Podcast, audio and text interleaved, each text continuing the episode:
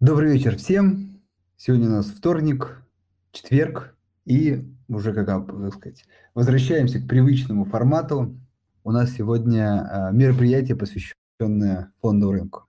И а, вначале хотелось бы сказать, действительно, как здорово, что а, у нас такая получилась э, возможность позвать сегодня в гости Владимира Кренделя, управляющего директора компании Finex.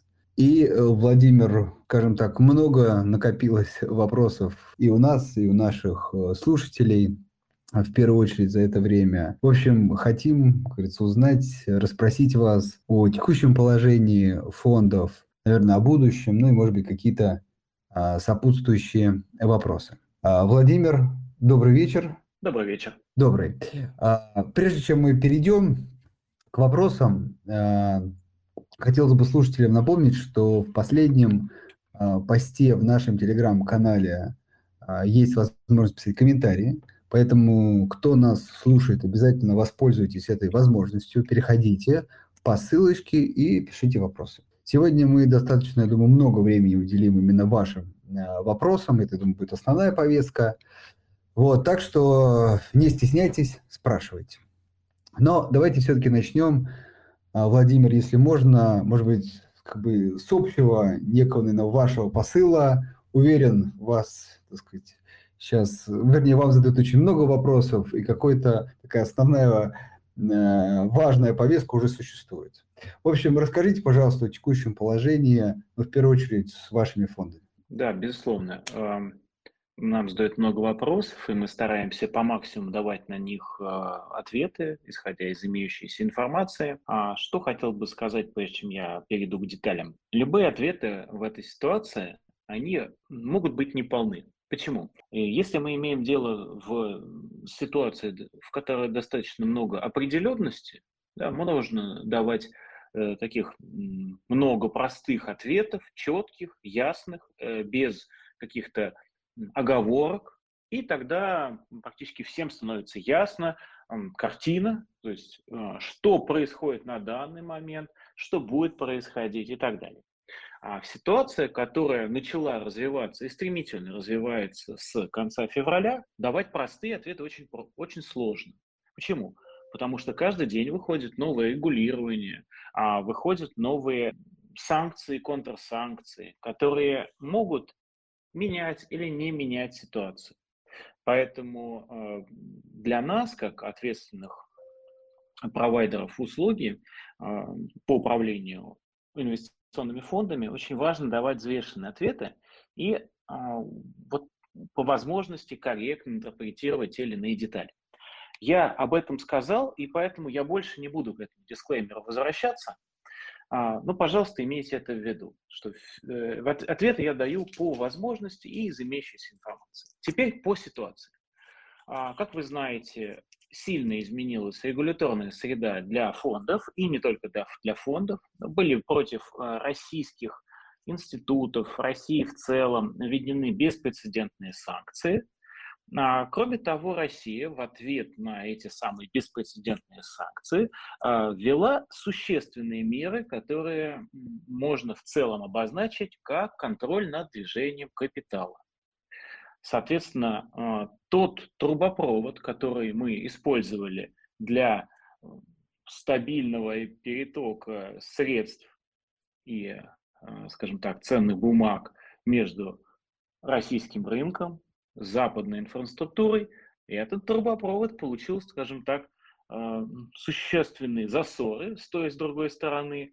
Ну, можно даже использовать другую метафору, кое-где прикрутили вентиль. В частности, одной из ключевых проблем является то, что не ходят бумаги и платежи через так называемые междепозитарные связи. В частности, не ходят бумаги и платежи между Евроклиром, это такой огромный депозитарий европейский, через который оформляются все сделки в Европе, и, соответственно, НРД, нашим главным депозитарием в России. Вот это одно из основных препятствий. Оно далеко не единственное, потому что есть и препятствия для обращения, введенные э, указами президента Российской Федерации, и различными уточнениями со стороны Центрального банка. Но в целом все эти моменты кажутся нам со временем преодолимыми, нет ничего здесь невозможного. Вот, поэтому возвращаясь к ситуации с фондами. Все активы в фондах, а, они сохранны, они хранятся в одном из крупнейших депозитариев Сити. А, значит, по некоторым из фондов на данный момент остановлено, остановлен расчет стоимости активов, так называемых SCA или NAV. Почему остановлен? Ну, потому что, например, как рассчитывать стоимость фонда российских акций, когда российские акции нигде не торгуются? Как рассчитывать стоимость фонда еврооблигаций, если рынка еврооблигаций российских на данный момент просто нет? И так далее. То есть есть фонды, где остановлен этот самый расчет, есть фонды, где этот расчет не остановлен. Ну, просто для примера приведу. Это фонды акций США, фонд акций Китая, Германии, золото и так далее. Вот. Но инвесторов интересуют э, совершенно конкретные вопросы, а именно, э, что будет с тем или иным фондом и когда по нему начнутся торги. Это зависит от совершенно широкого спектра э, факторов, в частности, когда будут вообще начаты торги на московской бирже.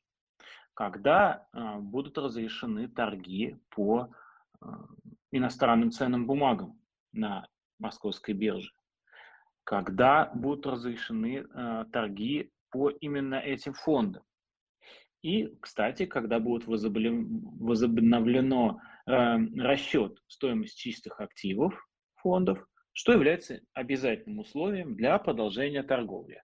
Вот здесь у нас есть э, понимание, что в достаточно, ну, если не коротком, ну, скажем так, среднесрочном обозримом будущем мы восстановим расчет стоимости чистых активов и тем самым будем выполнять требования для возвращения к обращению. Ну, единственное, это не единственное требование, да, потому что очень много нужно, очень нужно, чему нужно соответствовать с точки зрения выполнения всех норм и правил, которые были введены с начала февраля вот таким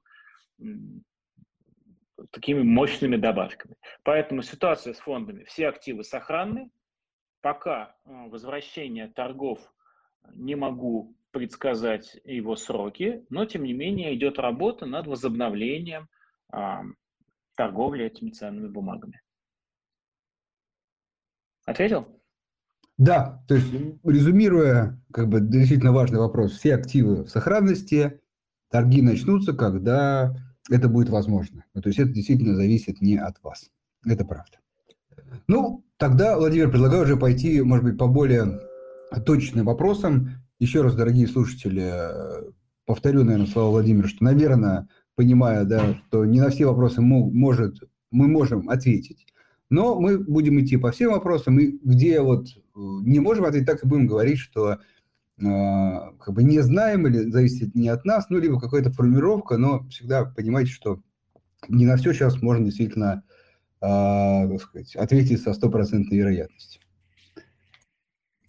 Хорошо, поехали. Э, Валерий спрашивает вопрос. При открытии торгов на московской бирже можно будет продать фонды в долларах? И будет ли цена нормально регулироваться маркетмейкером?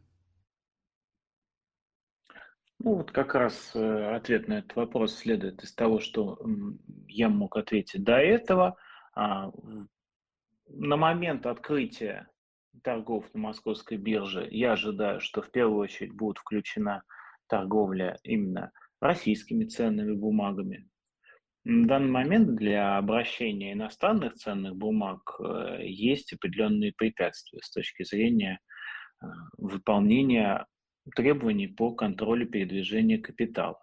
Вот, то есть э, даже если предположить, что эти торги ценными бумагами будут начаты, в ближайшее время торговаться по близко справедливой стоимости а, под влиянием того, как стандартно там, 2013 года работал здесь маркетмейкер, пока этого ожидая, ну, я не ожидаю. Почему? Потому что э, та схема работы маркетмейкера, которая была у нас, который применял, сейчас у нас не соответствует тем требованиям, которые предъявляются к рыночным игрокам. Поэтому а, здесь, безусловно, когда будут возобновлены, возобновлены торги по акциям этих а, фондов, будет, на мой взгляд, следующая ситуация. А, будут совершаться сделки, которые будут отличаться от то, что называется справедливой стоимостью. Соответственно, если бумага торгуется выше справедливой стоимости, она торгуется с премией. И, соответственно, тот, кто ее хочет в этот момент продать, может а, по отношению к справедливой стоимости получить чуть больше денег. А, если же торгуется с дисконтом, ну, соответственно, бумага торгуется ниже справедливой стоимости. Да, самый простой способ это себе представить. Вот есть у вас э, стеклянная банка, вы точно видите, сколько там содержимого, и вы видите, что там лежит 100-долларовая купюра. И вдруг вы видите, что эту банку со 100-долларовой купюрой вам предлагают за 80 долларов. Э, в этой ситуации вы можете ее приобрести, и, соответственно, и если а, и когда будет возобновлена торговля близко к справедливой стоимости, ваш заработок составит те же самые 20 долларов. Да, понятно, что пример гипотетический, э, но мы ожидаем, что на протяжении, ну, в период до 6 месяцев торги с маркетмейкером могут быть возобновлены. Ну, конечно, для этого необходим ряд э, требований законодательства а, научиться выполнять в нашей инфраструктуре. Опять же, мы не видим в этом ничего невозможного. Ответил? Да, я думаю, да. Идем дальше. А, тоже такой частый вопрос, и нам его задавали а, и вам адресуем. Если США, ну, по каким-то, видимо, причинам, прикроет нам возможность покупать американские акции, ваши фонды на американский рынок тоже, ну, тут, ладно, не будем, не слово накроется, но, в общем, сохранятся ли ваши фонды? А, любые гипотетические вопросы, они а, очень сложны, и, но я принял для себя такое правило отвечать по букве того, как эти вопросы заданы. Если будет э, у россиян отнята возможность приобретать непосредственно американские ценные бумаги и точка, то э, все наши фонды, они не являются фондами американскими. Они являются фондами европейскими. И, соответственно, э, все отличительные признаки, место регистрации, номер уникальный, ISIN, указывают на Ирландию. И, соответственно, если а, нет ничего дополнительного в этих требованиях, то ирландские фонды продолжат быть доступны э, российским инвесторам. Почему? Потому что наши фонды выпущены для любого неквалифицированного инвестора в Европейском Союзе, и, соответственно, невозможно ввести какую-либо дискриминацию. Вот ты можешь покупать, а ты не можешь покупать. Вот такой ответ. Хорошо, ну да, я понял. То есть тут э, как раз, наверное, да, не будем никого пугать, вопрос может быть там европейских ограничений. Хорошо, идем дальше. А, похожий вопрос, но теперь в рублях. Что будет с фондами в рублях, в частности, FXDE и FXDM? Ну, вы частично отвечали, но если можно, кратенько вот еще раз. Да, безусловно. Это фонды валютные, и, соответственно, при начале обращения – их валютная, их рублевая котировка будет учитывать не только справедливую стоимость в, соответственно, долларах или евро, а будет учитывать также изменившийся курс рубля. Соответственно, даже если предположить, что никаким образом не изменилась стоимость чистых активов с точки зрения валюты, ну, предположим, как стоил там, например, 1 евро, так и стоит 1 евро. Ну, курс рубля вырос, соответственно, рублевая оценка будет выше. А, это, опять же, при прочих равных, но напоминаю, что в этот короткий период, который мы с вами обсуждали, когда торги есть, а маркетмейкера нет, стоимость этих бумаг может существенно отличаться от справедливой. Поэтому мы рекомендуем обращаться к данным московской биржи. Мы сами в Финексе постараемся дать а, информацию о расчетной стоимости, чтобы она менялась не один раз в день, а почаще. А, и, соответственно, сможет, а, сможет инвестор в течение биржевых торгов а, сравнивать ту цену, которую он видит в терминале, в приложении, или как он именно имеет доступ к рынку, и стоимостью справедливых, ну, справедливой стоимостью в рублях. Вот поэтому, я думаю, это рабочий механизм. Наша базовая рекомендация до того, как э, будут обеспечены справедливые цены, постараться, если вам это не супер нужно, э, постараться ничего не делать с фондами, потому что велика вероятность э, продать с существенным дисконтом, либо купить существенной премией, то есть сильно отличающейся от стоимости чистых активов. Этот риск, э, он обычно нивелируется наличием маркетмейкера, ну и желательно а, все-таки а, не совершать хаотичных действий, чтобы не нанести ущерб своему портфелю. Вот такой ответ. Хорошо. А, дорогие слушатели, я, с вашего позволения, все-таки вопросы такого общего характера а, буду пропускать. Ну, там, что с фондами? Я думаю, мы уже в большей степени ответили. Поэтому как бы идем дальше. Может быть, э, ну, похожие на самом деле вопросы, но, может быть, более точного характера.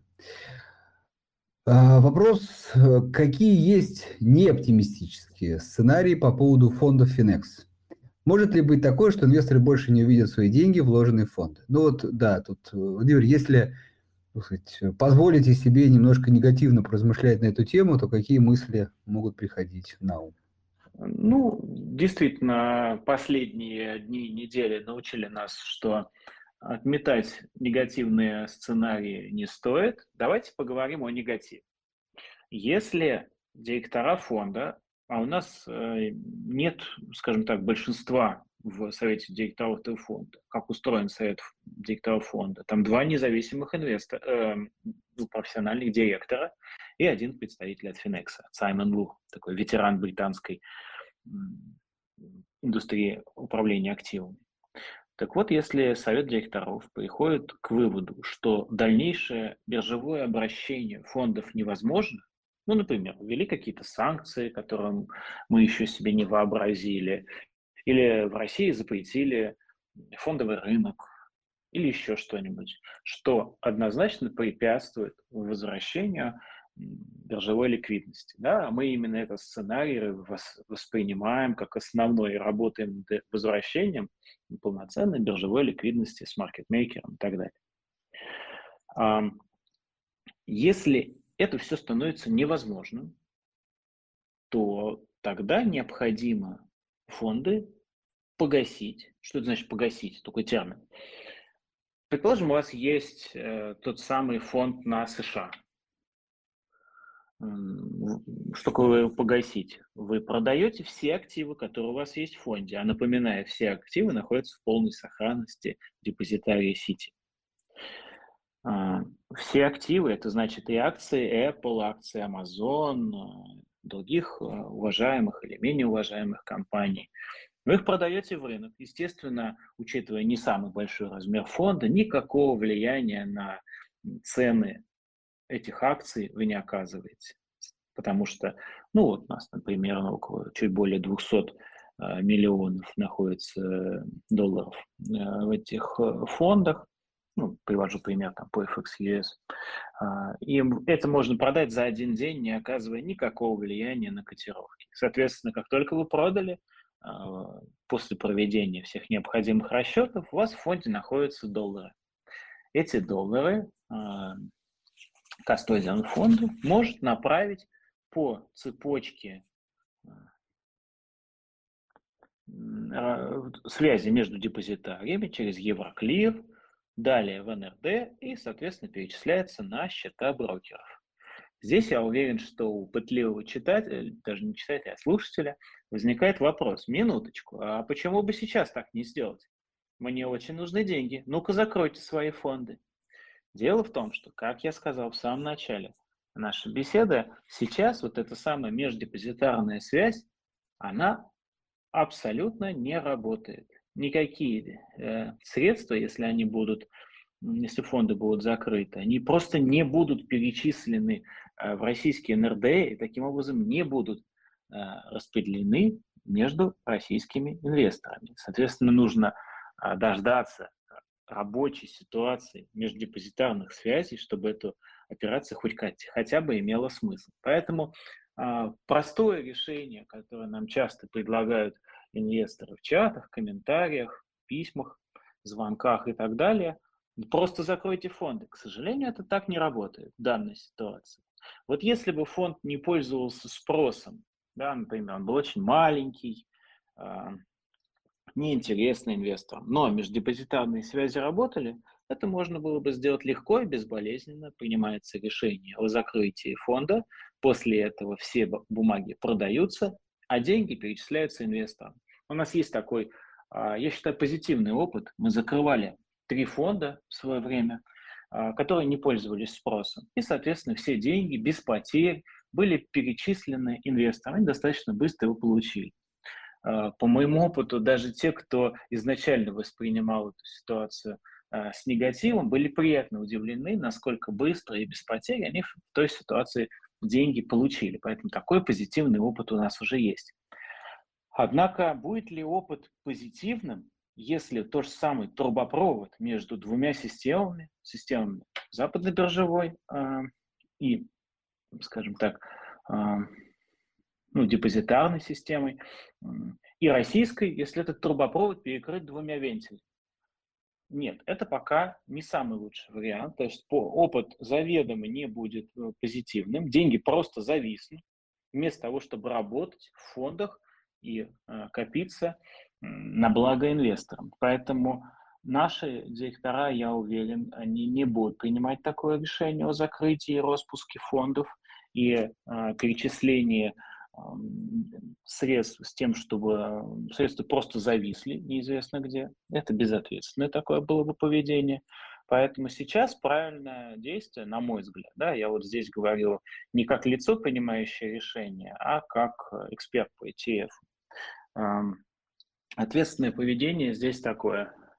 Фонды сохранять, восстановить по ним расчет стоимости чистых активов – а при э, возникновении возможности вернуть к биржевому обращению. А в дальнейшем вернуть к биржевому обращению не просто так, а с поддержанием ликвидности через маркетмейкера, то есть к той ситуации, которую мы все наслаждались буквально еще в конце февраля. Э, до начала соответствующих событий и э, вот этого вала санкций, контрсанкций, капитальных ограничений.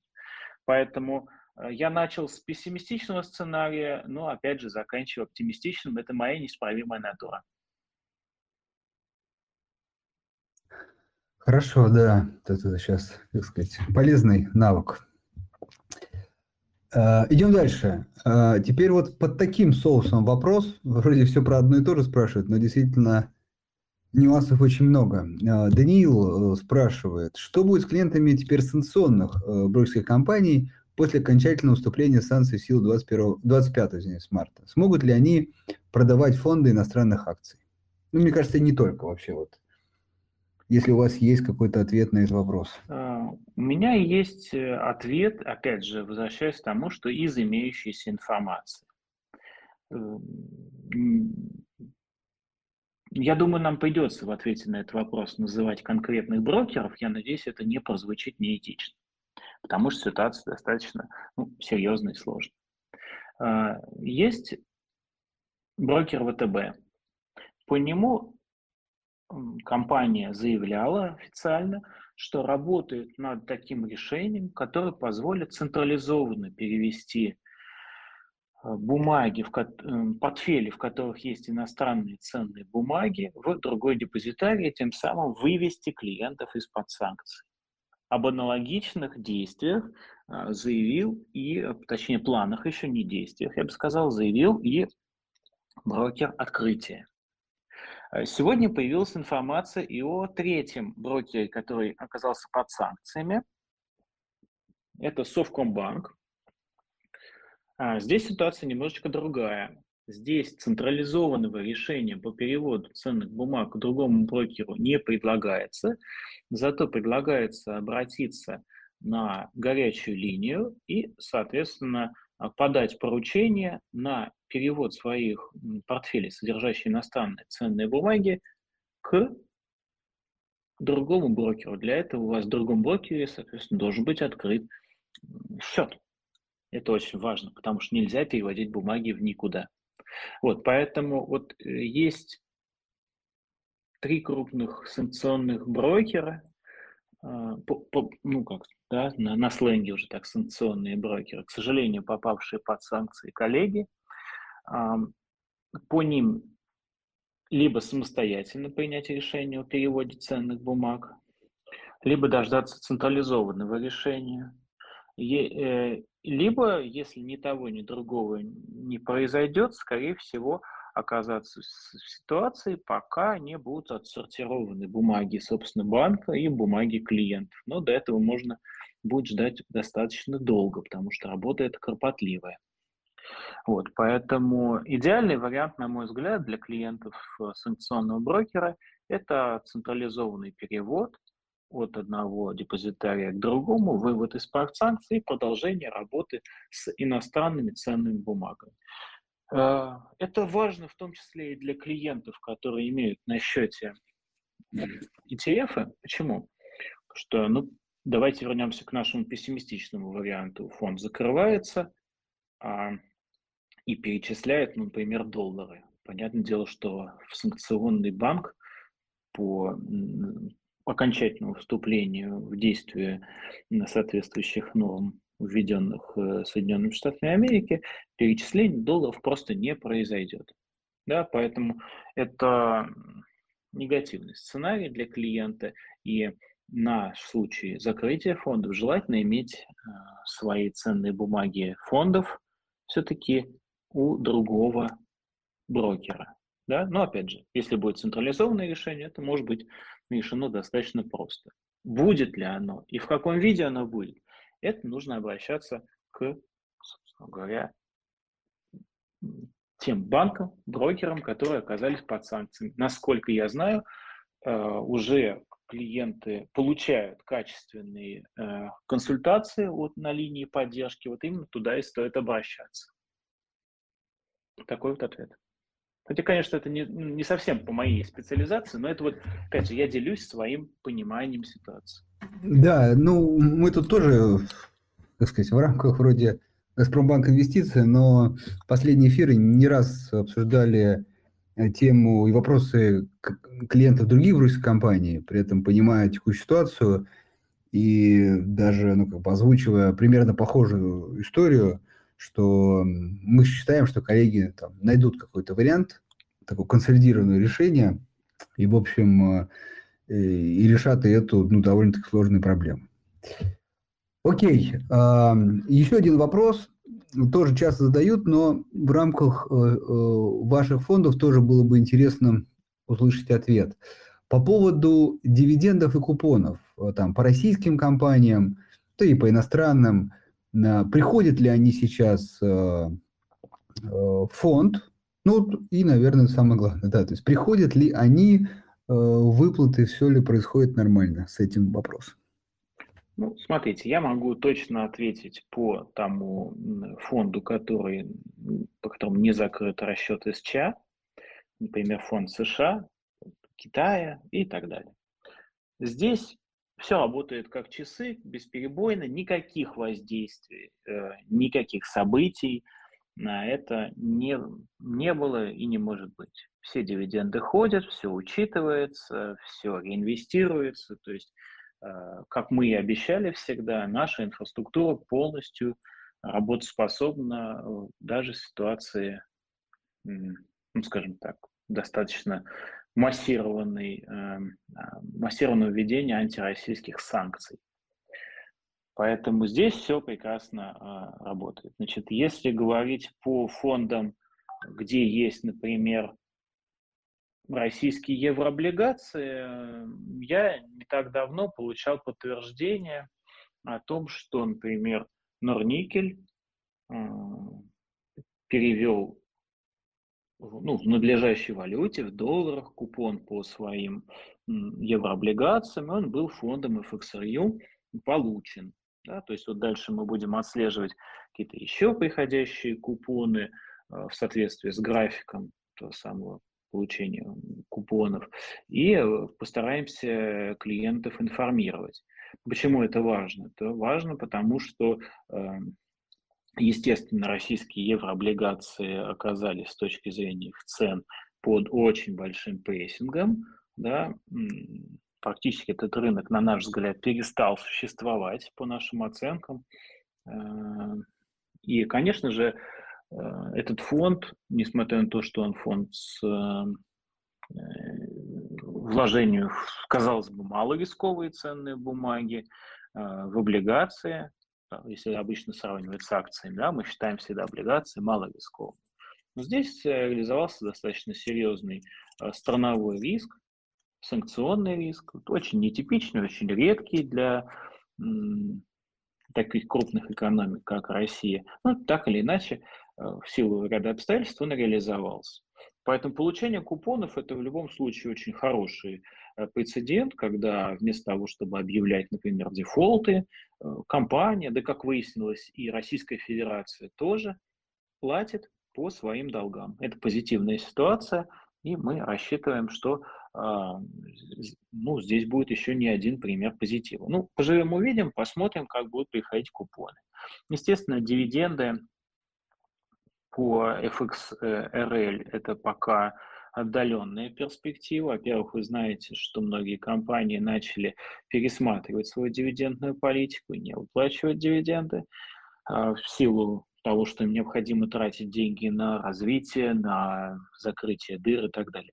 Это один аспект. Во-вторых, как я уже сказал, междепозитарное взаимодействие между российской и европейской инфраструктурой, она сейчас очень слабая, и, соответственно, дивиденды вряд ли могут быть получены. А, ну, Кроме того, по FXRL мы сейчас не рассчитываем стоимость чистых активов и, соответственно, а, проверить эту самую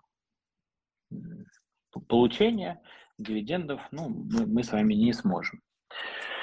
Вот, поэтому э, в целом фонды продолжают функционировать, продолжают работать, то есть продолжает ребалансировка, получение дивидендов, купонов, там, в частности, вот у нас есть другой фонд на облигации, так называется, падших ангелов, да, там не российские бумаги, и вот по ним регулярно приходят э, купоны, проводим ребалансировку вовремя и так далее. А, здесь вот что важно сказать и напомнить, по крайней мере, чтобы инвесторы вынесли определенный урок для себя. А, мы, когда выводили, например, этот фонд на рынок, нам очень многие говорили, что э, нет, э, нам этот фонд не нужен, прекрасно инвестируем в еврооблигации, либо в фонды российских еврооблигаций. Зачем нам а, какие-то падшие ангелы с чуть другой дюрацией и так далее? Обращали внимание не на страновой риск, а, например, на риск дюрации.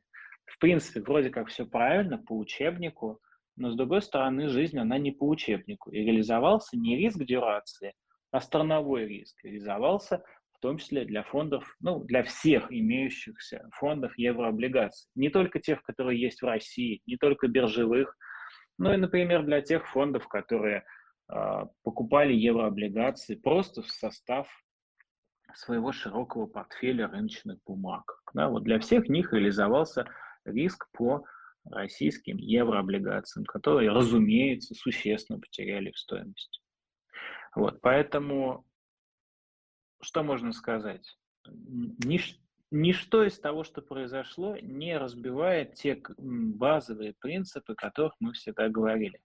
Диверсификация, защита портфеля, разные инвестиции должны быть в портфеле. Не надо концентрироваться. Если мы не концентрируемся на чем-то одном, тогда нашему портфелю не так больно, когда происходит даже что-то совершенно невообразимое, как то, что мы увидели в конце февраля, начале марта этого года. Вот такой ответ. Хорошо, спасибо. Так, э, по поводу, тут Михаил спрашивает, 25 марта Там, да, вам чуть позже ответили по поводу ну, 30, 30 дней после вступления. А, так, Владимир, если можно такой вопрос прокомментировать, а, что Финек планирует сделать, чтобы не повторилась ситуация с маркетмейкером 24 февраля? Что мы планируем сделать? Ну, очевидно, что раз у нас не работает, точнее, не у нас не работает, да, а раз в результате введения санкций, в результате э, изменения, скажем так, всей регуляторной среды э, мы сейчас не можем поддерживать ситуацию с маркетмейкером в том, э, в том состоянии, как она работала с 2013 года, да, очевидно, необходимо предпринять усилия, чтобы была предложена новая схема работы. Как именно она будет сделана, а, пока говорить рано, но мы планируем, что она будет сделана, да, то есть какие-то именно игроки а, будут исполнять те или иные роли маркетмейкера, поставщика ликвидности, авторизованного участника и других игроков, которые нужны для того, чтобы фонды торговались вблизи справедливой стоимости, пока говорить рано. Но, а, на мой взгляд, инвесторы очень часто излишне концентрируются на том, что именно а, произошло или не произошло 24 э, февраля. Да? В, первую, в первую очередь нужно, на мой взгляд, смотреть на том, что смотреть на то, что в наших фондах все активы а, оказались абсолютно защищены от реализации санкционного риска, а, оказались торгуемыми, мы планируем ближайшее, ну не ближайшее, скажем так, в обозримом а, будущем восстановить расчет стоимости чистых активов и так далее. То есть э, я признаю, что наш маркетмейкер в силу чрезвычайной волатильности а, и фактическом ну, ну, потери доступа к рынку из-за этого не имел возможности выходить на рынок, и, соответственно, многие инвесторы, которые в спекулятивных целях хотели продать ценные бумаги, ну, например, продать один фонд для того, чтобы купить подешевевшие российские ценные бумаги или какие-то другие инструменты, они своих операций выполнить в моменте не могли. Но здесь нужно сделать шаг назад и все-таки подумать о том, что фонды в любом случае это в меньшей степени спекулятивный инструмент, чем, например, отдельные акции, фьючерсы и так далее. А, в этом плане фонды все-таки больше про инвестиции и про долгосрочную сохранность капитала, что в данном случае они продолжают обеспечивать при условии того, что портфель диверсифицирован.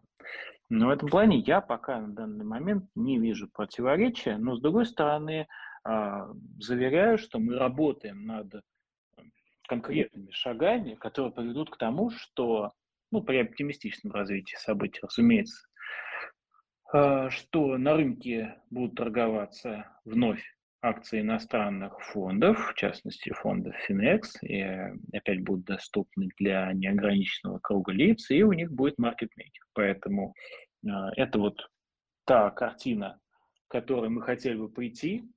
Детальных шагов я сейчас называть не буду, но мы над ними работаем. Э, необходимо время, чтобы они были реализованы, да, то есть по мгновению волшебной палочки с учетом того, что введены существенные ограничения, санкционные, введены существенные ограничения а, по перетоку капитала, России введены конкретно, для того, чтобы сохранить стабильность курса рубля в первую очередь.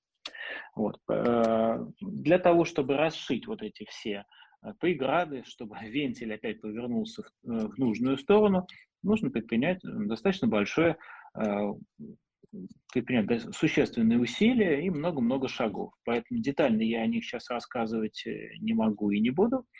Но, поверьте, работа идет, а фонды в это время функционируют и помогают вам сохранять и, будем надеяться, наращивать капитал. Хорошо. А, еще один вопрос. Ну, вы действительно сказали, что сейчас трубопровод, да, выражаясь вашим языком, между НРД и Евроклир э, заблокирован. Соответственно, если спрашивают, надолго эта ситуация, есть ли какой-то план «Б» на этот счет, как все-таки можно, ну, как сказать, обходным путем э, обеспечить переток ликвидности? Я понимаю, что любой инвестор, да, он хочет всегда, чтобы был э, определенный план Б, и но это не всегда возможно. Да? Если твоя инфраструктура основана на том, что фонды э, функционируют через Евроклир, ты не можешь вдруг взять и заменить, не знаю, пластиковую карточку, заменить телефонным счетом или заменить MasterCard миром. Да? Если у тебя расчет, расчет на то, что все функционирует через Евроклир, и ты через а, иностранный листинг да, выполняешь условия допуска на московскую биржу, и, соответственно, все твои действия направлены на выполнение законов, как Евросоюза, так и российского закона о рынке ценных бумаг. Ну вот, когда изменяются, например, правила перетока капитала, движения ценных бумаг, Э, тебе необходимо подстроить свою инфраструктуру, чтобы это все-таки заработало. Поэтому э, мы надеемся, что решения э, о вот этом самом трубопроводе, они временные. Если они не временные, они в смысле перманентные, мы, ну, скажем так, имеем имеем представление о том, каким мог бы стать этот план Б. Мы пока не можем его озвучивать. Вот. Э, ну, опять же, возвращаясь к своему дисклеймеру, который говорил в начале, не все планы разумно а, озвучивать, потому что а, каждый из них должен быть очень тщательно проверен, и не только, а, ну, скажем так, специалистами по продуктам, но и юристами, консультантами и так далее, насколько он безопасен для сохранения активов клиента, активов фондов. Это наш главный фокус, чтобы сохранять безопасность активов клиентов. Любое слепленное на коленке какое-нибудь решение, а, ну так, я утрирую, да, мог бы сказать, вот если было решение перевести все в криптовалюту и перевидать это э, в Россию, как вы считаете, это было бы надежное решение? Понятное дело, что такого решения нет, не может быть. Да? А, управляющий фондом просто не может передавать какие-то активы по каким-нибудь криптовалютным каналам. Да, у него есть свое регулирование, у него есть э, свои нормативы поведения фондов и так далее. Поэтому мы будем анализировать все возможные ходы, и мы сейчас не концентрируемся на каких-либо планах Б. Мы сейчас работаем над тем, чтобы для начала вернуть расчет стоимости чистых активов. Это значит, что все фонды по тем, у кого есть рынок базового актива, они все считаются, а, и понятно, сколько в них активов, и клиент может четко видеть, сколько ну, у него на данный момент, да, не на момент окончания расчета, а на данный момент, сколько у него денег в этих фондах. А после этого работать над возвращением биржевого обращения. Вот такой у нас план. Хорошо. Э, уважаемые слушатели, я, с вашего позволения, тут несколько вопросов там, и комментариев, тут некий диалог там был в середине, пропустил, потому что на эти вопросы отвечали. Нет каких-то вопросов, на которые мы не готовы отвечать. Ну, чтобы просто не повторяться, не так много а, времени остается. Поэтому э, идем дальше. Кажется, что вот этот вопрос освещался, но, может быть, стоит акцентировать именно на вот, ну, формат этого вопроса. Смотрите, что должно произойти, чтобы в фонде вернулся маркетмейкер. И следующий вопрос прямо про это. А, если маркетмейкер не вернется ну, через какое-то длительное а, время, а, какие тогда варианты там, развития событий? Я не смогу назвать конкретные условия, чтобы вернулся маркетмейкер, потому что я надеюсь, это следует из нашего разговора, а, есть достаточно много вещей, которые кроме работы маркетмейкера необходимо выполнить для того, чтобы происходили эти самые операции. Ну, например, да? например, чтобы можно было продавать ценные бумаги, российские ценные бумаги, наши, там, например, компании, да, которая зарегистрирована в Ирландии. Да? Вот должно быть такое э, исключение, например, из тех законов и указов, которые приняты для ограничения э, оттока средств. Э, но понятное дело, что у нас нет оттока в спекулятивных целях, мы исключительно двигаемся по ребалансировке ценных бумаг, либо погашаем э, блоки акций для того, чтобы инвесторы могли входить или выходить из этого фонда. То есть э, есть целый ряд ограничений, которые введен, например, указами президента Российской Федерации, э, введено, введен с точки зрения э, европейского регулирования. Ну вот, поэтому должны быть выполнены некоторые условия для того, чтобы можно было возобновлять. То есть э, эти самые торги причем с участием маркетмейкера. Поэтому я не хотел бы, чтобы клиенты из наши уважаемые слушатели, они вышли с, с ощущением, что можно вот так вот э, взять, э, щелкнуть пальцами, и чтобы некий маркетмейкер, он вышел и начал торговать. Почему? А, потому что когда маркетмейкер покупает какие-то ценные бумаги у вас, да, он должен знать, что он с ними сделает, каким образом он их передвинет в фонду и погасит. Да? Иначе а, он может оказаться в ситуации, когда он у вас эти ценные бумаги купил, а сделать он с ними ничего не может. Да? Опять же, он рыночный игрок, этот самый маркетмейкер, неблаготворительная организация. У него нет возможности покупать э, ценные бумаги без каких-то перспектив, погасить их в фонде в обмен на деньги, либо ценные бумаги, как это работает обычно. Вот, поэтому должны быть возвращены условия к тому, чтобы можно было эффективно погашать, либо подписываться на новые а, акции фондов. А, должны быть э, возвращены но обычные условия обращения на рынке ценных бумаг. И тогда постепенно будет возвращено и обращение э, фондов эффективное, близко к справедливой стоимости, и, соответственно, вот эта ситуация, она вернется. А, как именно будет изменяться эта ситуация? Ну, зависит, зависит от очень многих факторов. Да? Почему? Зачем вообще были введены такие драконовские меры по ограничению перетока капитала?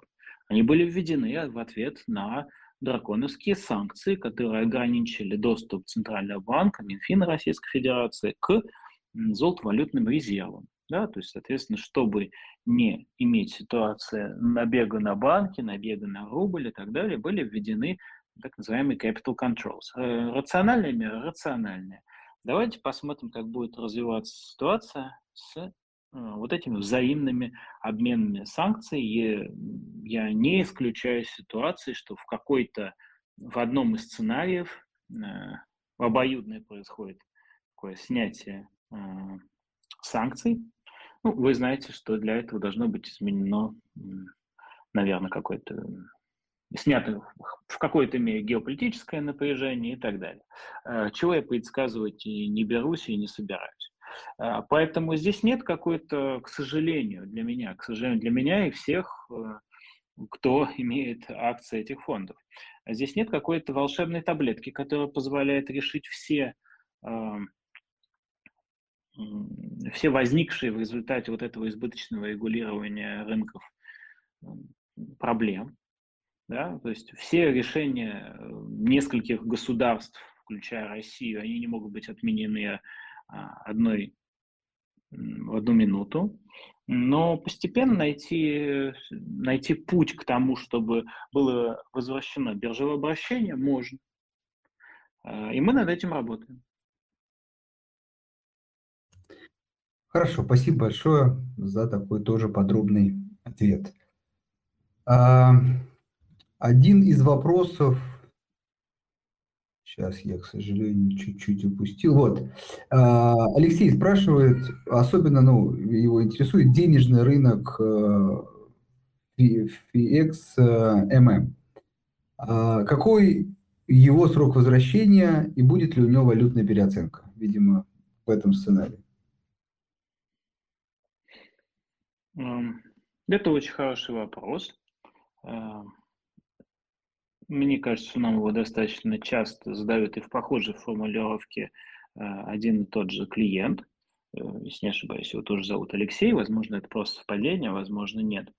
Ну так вот, а, про FXMM можно сказать следующее. Это рублевый фонд. Да? Но с другой стороны, а, его рублевость обеспечена тем, что мы использовали технологию так называемого валютного хеджирования. Это значит, что у тебя, скажем так, долларовый актив, он превращается в рубли.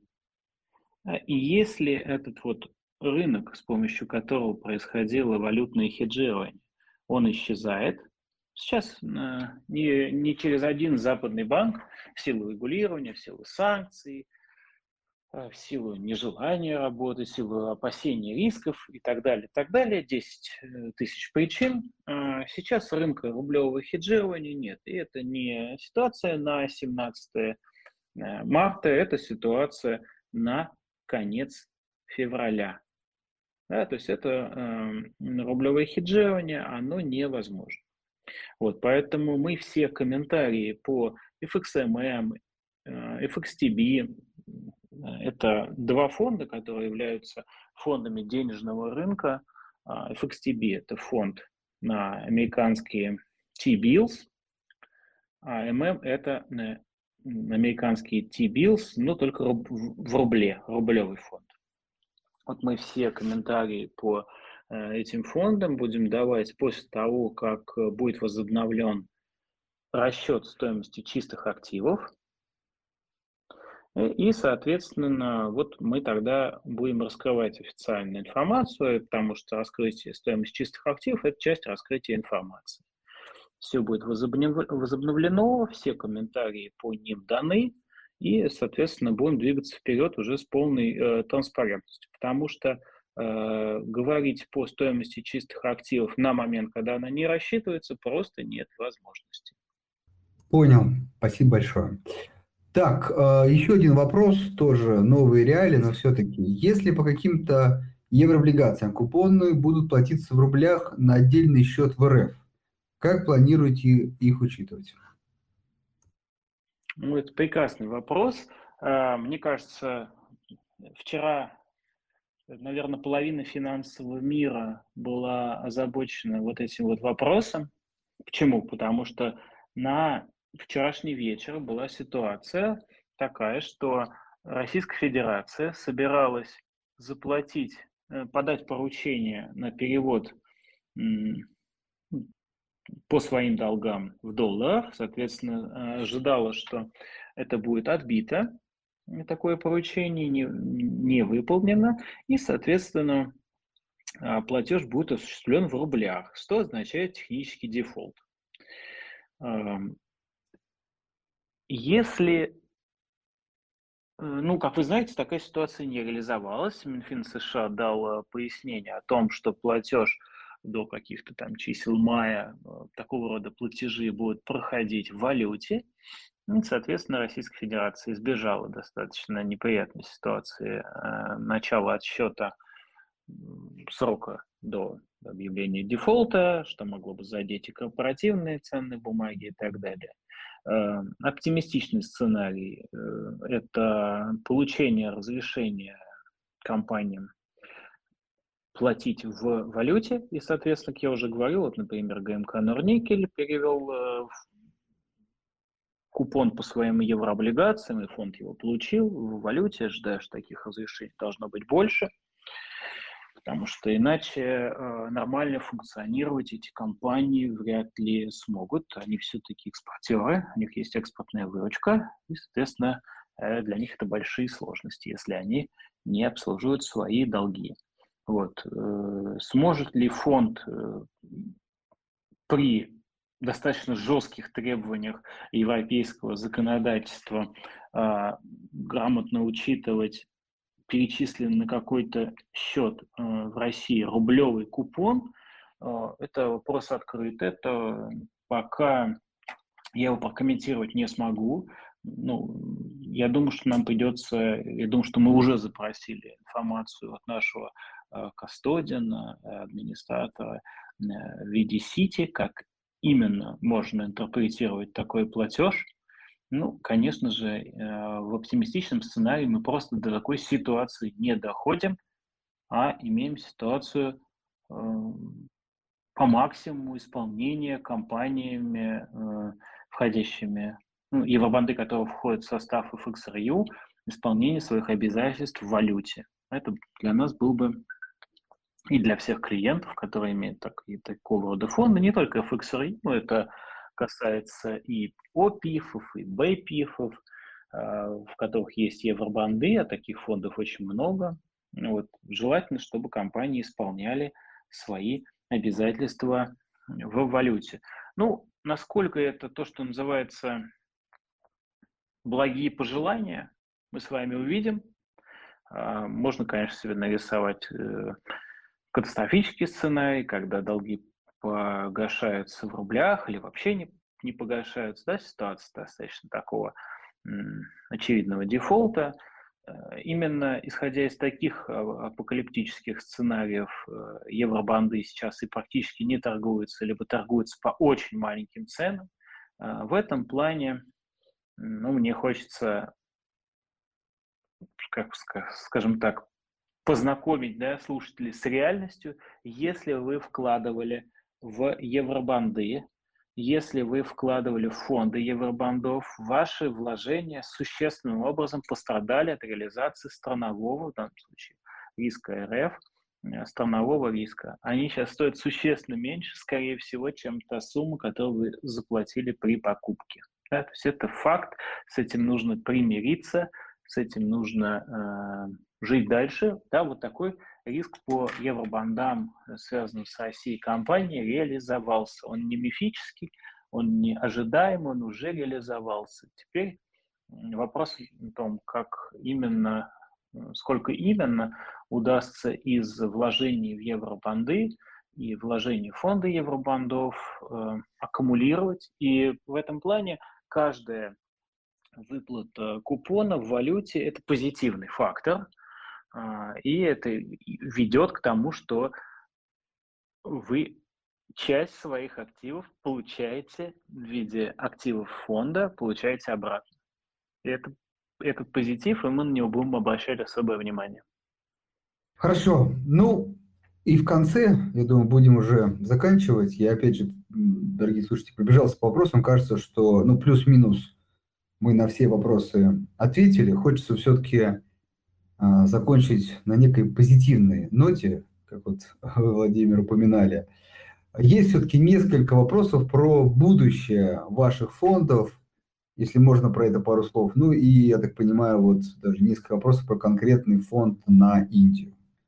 Вот планы про, на будущее, они сейчас актуальны? Вот. И если да, то какие?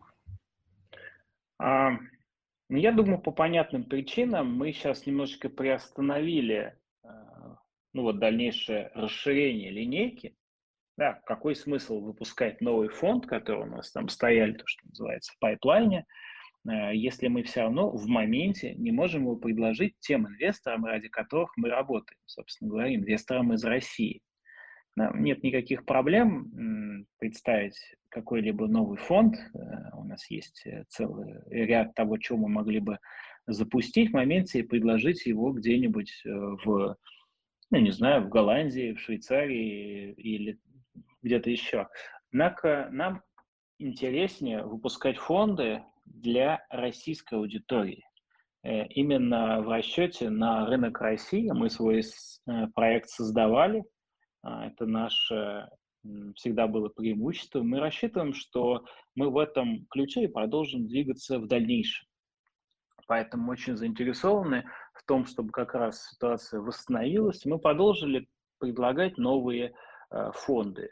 Э, по фонду Индии здесь скажу так. Э, пока Россия предпринимает, участвует в некой такой вводит контрсанкции, против России вводят санкции. А индийские чиновники продолжают работать над э, согласованием условий того, как э, фонд выйдет. Они не очень торопливы, как, наверное, и полагается индийским чиновникам. По крайней мере, у них такая репутация. Фонд на Индии очень сложный по модели выпуска.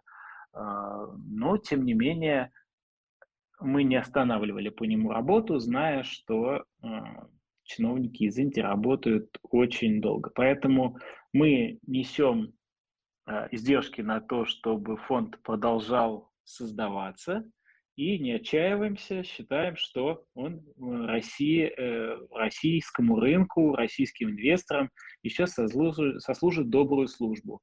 Однако для этого мы должны дождаться ситуации, когда, собственно говоря, это обращение э, биржевых фондов в России, иностранных биржевых фондов, ETF настоящих, оно будет в России восстановлено. И мы в это верим, мы над этим работаем, и это та позитивная нота, на которой я предлагаю заканчивать. Да, Владимир, согласен. Большое вам спасибо за а, полученные ответы. А, действительно, мне кажется, сказать, очень много полезной информации, насколько это возможно. Да? Э, наверное, главный, как мне кажется, смысл, который вынес, это все-таки сейчас э, во многом решение проблем э, не, не в наших руках. Да? Соответственно, мы, нам тут остается только надеяться и еще один важный э, акцент, который хотел бы все-таки обратить внимание, в том, что активы, как говорится, сохранности, э, деятельность продолжается, и я думаю, действительно, тут с вами соглашусь, через какое-то время при восстановлении канала связи мы вернемся в какой-то нормальной, привычной а, финансовой жизни. В общем, и будем продолжать на это надеяться. Вам большое спасибо за уделенное время и надеюсь, в следующий раз мы встретимся уже при более благоприятных условиях. Я Спасибо. тоже на это очень надеюсь и наилучшие пожелания вам и вашим слушателям. Всего доброго. Всего доброго. Всем до свидания. До свидания, коллеги.